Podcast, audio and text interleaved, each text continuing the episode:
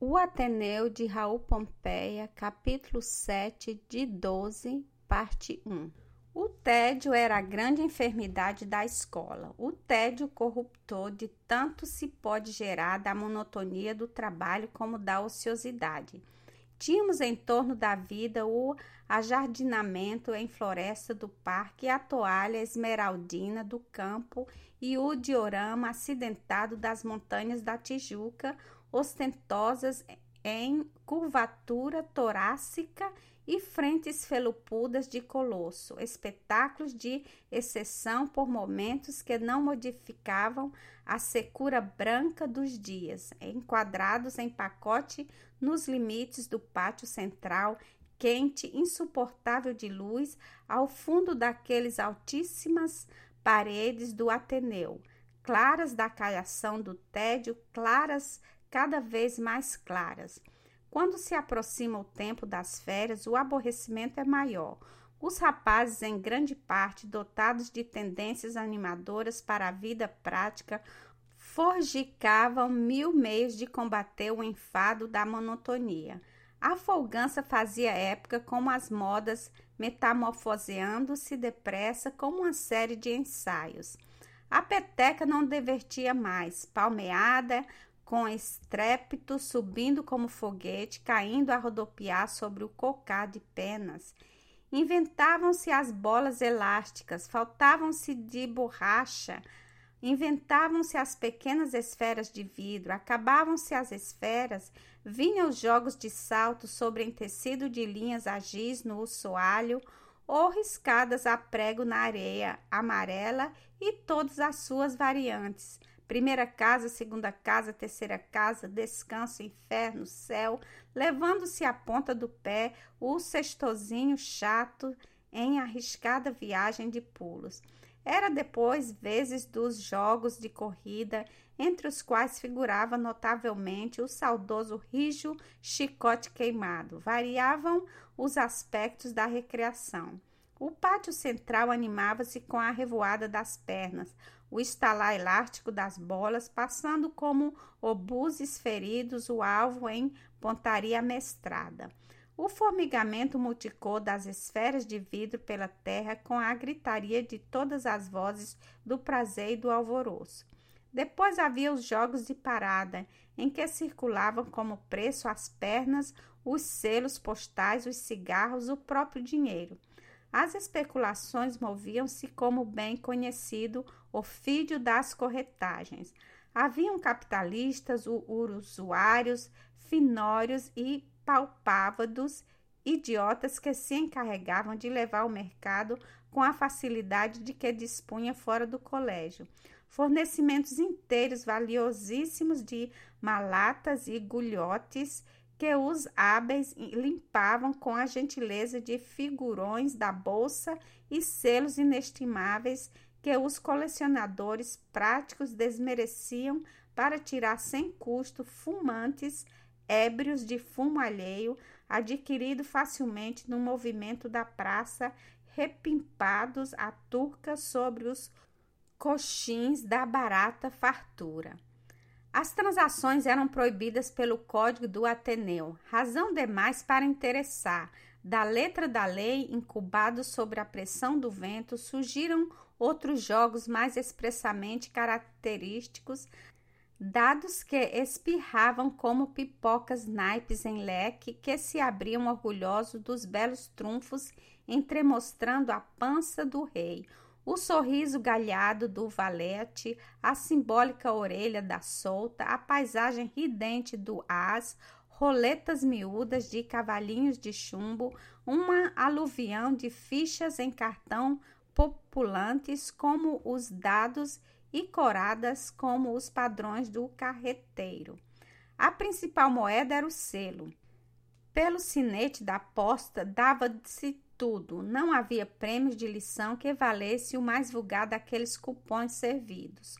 Sobre este preço permutavam-se os direitos do pão, da manteiga, ao almoço, da sobremesa, as delícias secretas da nicotina, o próprio decoro pessoal em si.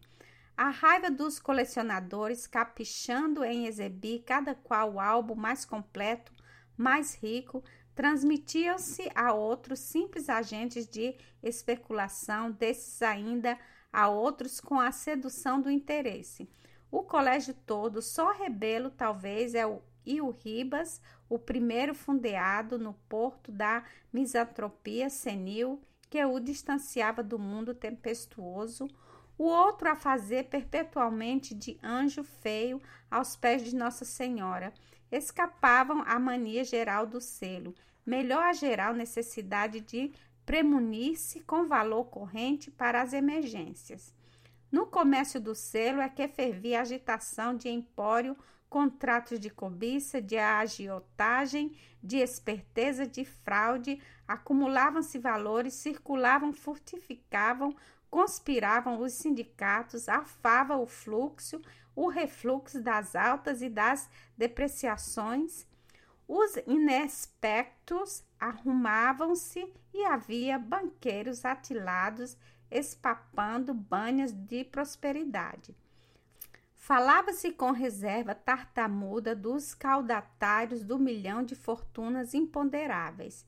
Certo felizardo que possuía aqueles imensos exemplares da primeira posta na Inglaterra, os dois raríssimos ambos, o azul e o branco de 1840, com a estampa nítida de Muradi, a Grã-Bretanha, braços abertos sobre as colônias sobre o mundo, à direita a América, a propaganda civilizadora, a conquista da savana, à esquerda o domínio das Índias, cules sob fardos, dorsos de elefantes subjugados, ao fundo para o horizonte navios a trenó, canadeando que foge à disparada das renas. No alto, como as vozes aladas da fama, os mensageiros da metrópole. Joias deste preço imobilizavam-se das coleções inalienáveis por natureza, como certos diamantes. Nem por isso era menos ardente a mercancia na massa febril da pequena circulação, da quantidade infinita dos outros selos retangulares, octogonais, redondos elipsodais, alongados verticalmente, transversalmente, quadrados, lisos, denteteados, antiquíssimos ou recentes ingleses, suecos da Noruega, dinamarqueses, de cetro e espada, suntuosos Hanover, como retalhos de tapeçaria, cabeças de água de Lubeck, torres de Hamburgo, águia branca da Prússia, águia em relevo da moderna Alemanha, austríacos, suíços de cruz branca da França, imperiais e republicanos de toda a Europa, de todos os continentes, com a estampa de um pombo, de navios de um braço armado, gregos com esfinge de Mercúrio, o Deus único que ficou de Homero, sobrevivo do Olimpo depois do Pan, selos da China com um dragão espalhado, garras, do cabo triangulares da República de Orange, com uma laranjeira de três trompas, do Egito com a esfinge e as pirâmides da Pérsia de Nassereddin, com um penacho do Japão bordados, rendilhados como panos de biombo e de ventrolas, da Austrália com um cisne do reino do Havaí, do rei Kamehameha III, da Terra Nova com uma foca em campo da neve dos Estados Unidos, de todos os presidentes da República de Salvador, com uma auréola de estrelas sobre o vulcão do Brasil, desde os enormes malfeitos de 1843, do Peru com um casal de lamas, todas as cores, todos os cinetes com os que estados tarifam as correspondências sentimentais ou mercantis, explorando indistintamente um desconto mínimo das especulações gigantescas e o imposto de sangue sobre as saudades dos emigrados da fome. A sala geral do estudo, comprida com as quatro galerias de carteira e a parede oposta distantes e a tribuna do inspetor, era um microcosmo de atividade subterrânea. Estudo era pretexto à aparência, as encadernações capeavam mais a esperteza do que os próprios volumes. Às certas horas reuniam-se ali o colégio inteiro, desde os elementos de primeiras letras até os mais adiantados cursos, agrupavam-se por ordem de habilitações, o ABC, diante da porta de entrada à direita, à extrema esquerda, os filósofos cogitadores de Barbie, os latinistas abalizados, os admiráveis estudantes do alemão e do grego, barralhavam-se as três classes de idade. Podia estar um marmanjo empacado à direita na carteira dos analfabetos e podia estar um bebê prodígio a desmamar-se na filosofia da esquerda. O acaso da coloração podia sentar-me entre o Barbalho e o Sanches. Como podia da afeição do Alves desterrar-me uma légua, despendia tudo do adiantamento. Como compensação dessas desvantagens, havia os telégrafos e a correspondência de mão em mão. Os fios telegráficos eram da melhor linha de Alexandre 80, sultíssimos e fortes, acomodados sobre a tábua das carteiras, mantidas por alças de alfinete. Em férias, desarmavam-se. Dois amigos interessados em comunicar-se estabeleceriam o aparelho. A cada extremidade, um alfabeto em fita de papel e um ponteiro amarrado ao fio, legítimo capanema. Tantas as linhas que as carteiras vistas de baixo apresentavam a configuração agradável de citaras encordoadas, tantas que às vezes esmarranharam-se o serviço e desafinava a citara dos recadinhos em harpa de carcamano. Havia o gênio inventivo no Ateneu, esperanças de riqueza por alguma descoberta milagrosa que o caso deparasse à maneira do promo de Newton. Ocorreu-me uma perspicaz que contava fazer fortuna com um privilégio para explorar outro nos dentes chumbados dos cadáveres, uma mina. Foi assim a invenção malfadada do telégrafo martelinho tantas pancadinhas, tal letra, tantas mais tantas, menos tais outras, os inventores acharam o sistema dos sinais escritos a desvantagem de não servir à noite. O elemento base desta reforma era uma confiança absoluta na surdez dos inspetores. Aventuroso fundamento, como se provou. As primeiras pancadinhas passaram apenas os estudantes mais próximos, sorriam disfarçando. Mas o martelinho continuou a funcionar e ganhou coragem. No silêncio da sala gotejavam as pancadas miúdas como o debicar de um pintainho no assoalho. No alto da tribuna, o Silvino coçou a orelha e ficou atento, começava a implicar com aquilo. Silêncio, silêncio e as pancadinhas de vez em quando. Foi o diabo. Inesperadamente precipitou-se do alto assento como um abutre e, com a finura do ofício, foi cair justo sobre o melhor de um despacho. Seguiu-se a devastação. Examinado a carteira, descobriu a rede considerável dos outros telégrafos. Foi tudo raso, brutal como a fúria implacável, como a guerra. Oh, Ravas! O Silvino não nos deixou um fio, um só fio no novelo das correspondências. De carteira em carteira, por entre pragas, arrancou, arrebentou, destruiu tudo. O vândalo, como se não fosse o fio telégrafo, listrando os céus, a pauta larga dos hinos do progresso, a nossa imitação modesta, uma homenagem ao século. A violência não fez mais que aumentar o tráfego dos bilhetinhos e suspender temporariamente a telegrafia. De mão em mão, como as epístolas, corriam os periódicos manuscritos e os romances proibidos. Os periódicos levavam pelos brancos a torça mordaz aos colegas, aos professores, aos B10. Mesmo a pilheira blasfêmia contra Aristarco, uma temeridade. Os romances enredeados de atribulações febricitantes, atraindo no descritivo chocantes, no desenlace, alguns temperados de grosseira sensualidade, animavam na imaginação panoramas ideados da vida exterior, quando não há mais compêndio, as lutas pelo dinheiro e pelo amor, o ingresso nos salões, o êxito da diplomacia entre duquesas, a festejada bravura dos duelos, o pundonô da espada, a cinta, ou então a dama dos paixões ásperas, tormentos de um peito malsinado e sublime sobre um cenário cujo de bodega, entre vômitos de mau vinho e palavradas de barregã sem preço. Com a proximidade das férias de ano, tudo desaparecia. O aborrecimento imperava, a impaciência da expectativa de livramento fazia intolerável a reclusão dos últimos dias. Organizavam-se os preparativos para a grande exposição de trabalhos da aula de desenho.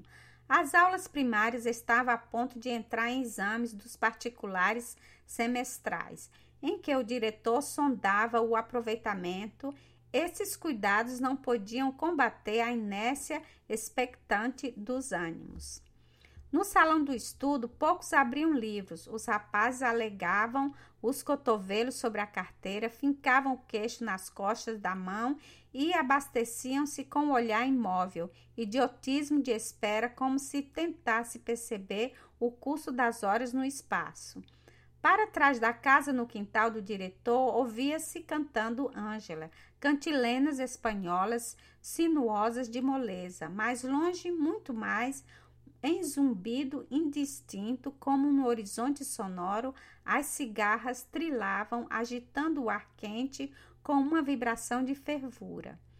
Nas horas longuíssimas do recreio, os rapazes passeavam calados, destruindo a comunhão usual dos brincos, como se temessem estragar mais alegria naquele cativeiro. Certo de melhor emprego breve pelas paredes, o carvão pelas tábuas negras, a traços brancos, arranhada na caliça, escrita a lápis ou a tinta por todos os cantos, via-se esta proclamação: Viva as férias!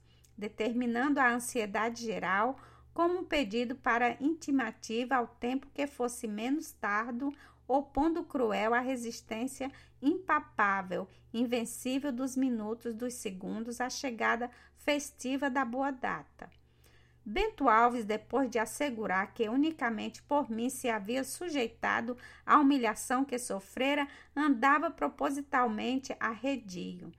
Eu, solitário, ia e vinha com os outros, percorrendo o pátio, marcando bocejos, prazos alternados de impaciência e resignação, vendo pairar por cima do recreio um papagaio que soltava meninos da rua para as bandas do Ateneu. Invejava-lhe a sorte ao papagaio, cabeceando alegre, ondeando a balouçar, estatelando-se no vento, pássaro caprichoso, dominado, vermelho, o vasto retângulo azul que as paredes cortavam no firmamento solitário. Solitário como eu, cativo também, mas ao alto e lá fora. Relaxava-se o horário, professores faltavam, era menos rude a inspeção.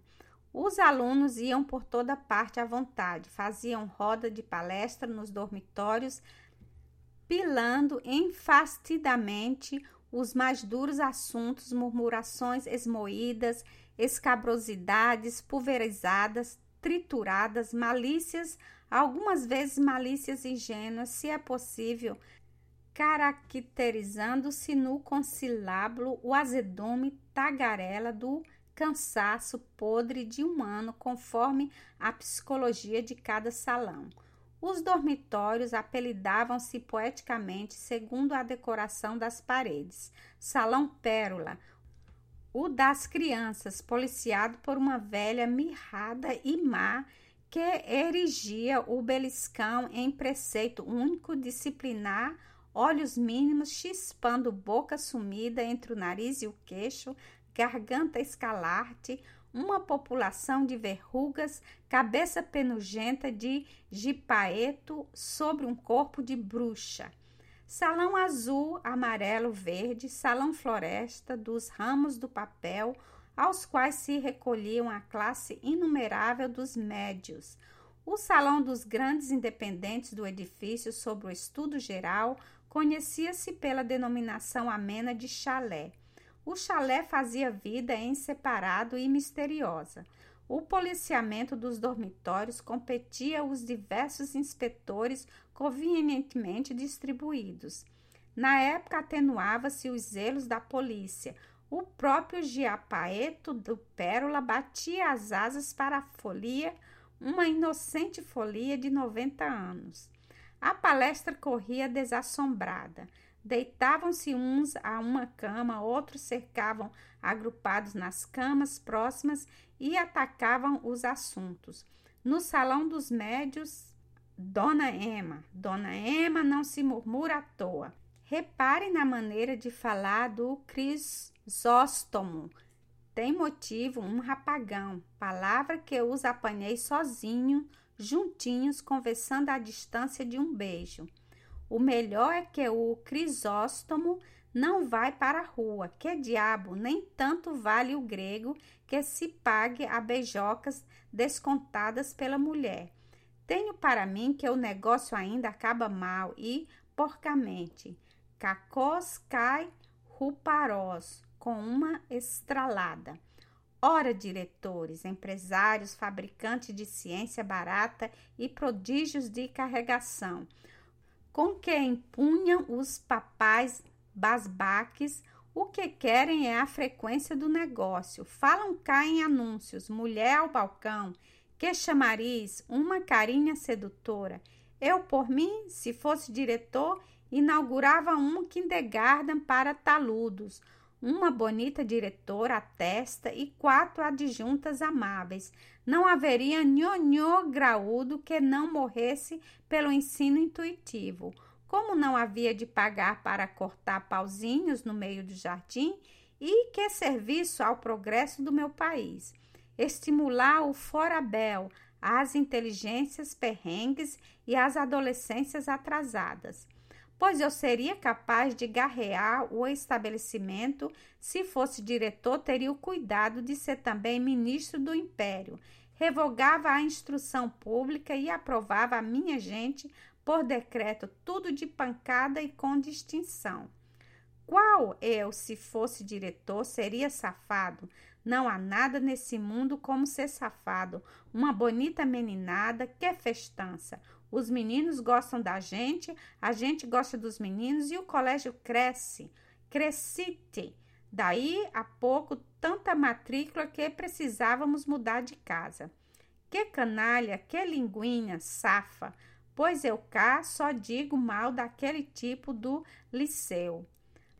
Marcelo, que tem na face a costura cicatrizada do talho que ele fez um discípulo em certa aventura com o mais pacífico dos utensílios e que ainda assim foi apanhado no cassino, deixando aberto num divã o carnê de baile cuidadosamente ilustrado de símbolos pedagógicos. A palestra no Pérola era muito mais cândida e principalmente nada pessoal. Curso improvisado de obstétrica alimentar para especulação. Todos queriam saber Apertavam-se vinte pequenos em roda do problema, como aquelas figuras da lição de Rembrandt. Qual a origem das espécies? Eram investigadores. Ninguém adiantava um passo. Estava ausente o Gipaeto, que talvez pudesse explicar. Feliz quem pode conhecer a causa das coisas.